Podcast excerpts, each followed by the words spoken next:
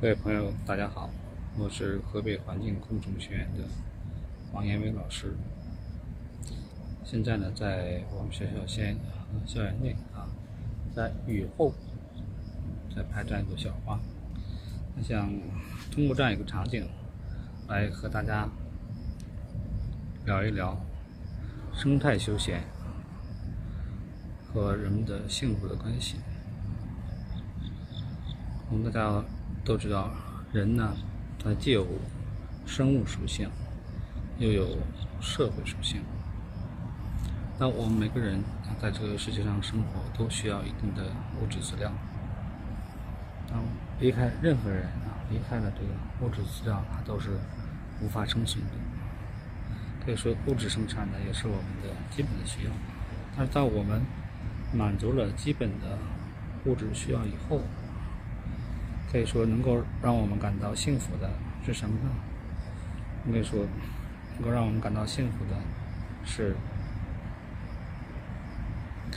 一种精神上的愉悦啊，才是我们更本质的啊这样一种生活。这个生态休闲啊，它可以说啊，首先它属于啊是一种休闲方式啊。那么休闲是什么呢？休闲那是它和一般的玩儿啊，还是有一定的这个区别啊。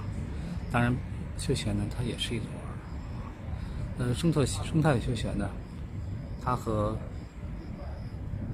这个一般意义上的休闲相比啊，它它除了具有休闲要求的啊，需要有一定的闲暇时间啊，有一定的物质基础以外，那么又有了生态的这样一个要素。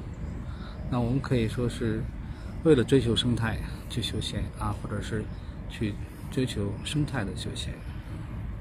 那么在新时代啊，我可以说我们国家啊，目前正处在新时代的这样一个发展阶段啊。那随着我们国家社会发展水平越来越高，会有越来越多的人啊，那么大家会对生态需求的生态休闲的需求呢，在逐步的增加，这是一个必然的这样一种趋势。那么生态休闲可以说也是一个新鲜的话题啊。那我们在生态休闲方面啊，大家可以做很多事情啊。其实每个人呢都可以对生态休闲产生或好或坏的影响啊。比如说，我们现在静心的听一听。这些啊微小的鸣虫的这样一些叫声啊，或者说我们去观察一棵小草，还有呢这个，比方说啊雨后的落叶上的啊，不光是落叶啊，树叶上的一个水珠啊，这些都可以说是一种生态休闲啊。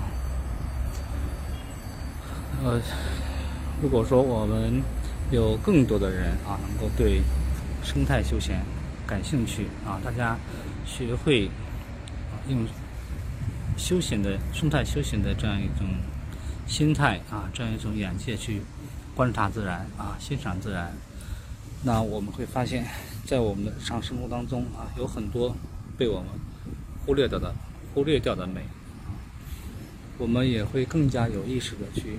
保护生态环境，呃，保护自然当中的各种生命啊，无论是花草、动物，还是其他的昆虫啊，那么这些都会对我们的美好生活产生重要的影响。那么在此呢，也呼吁有更多的人啊，越来越多的人去关注生态休闲啊，关关注这个。我们的幸福生活啊。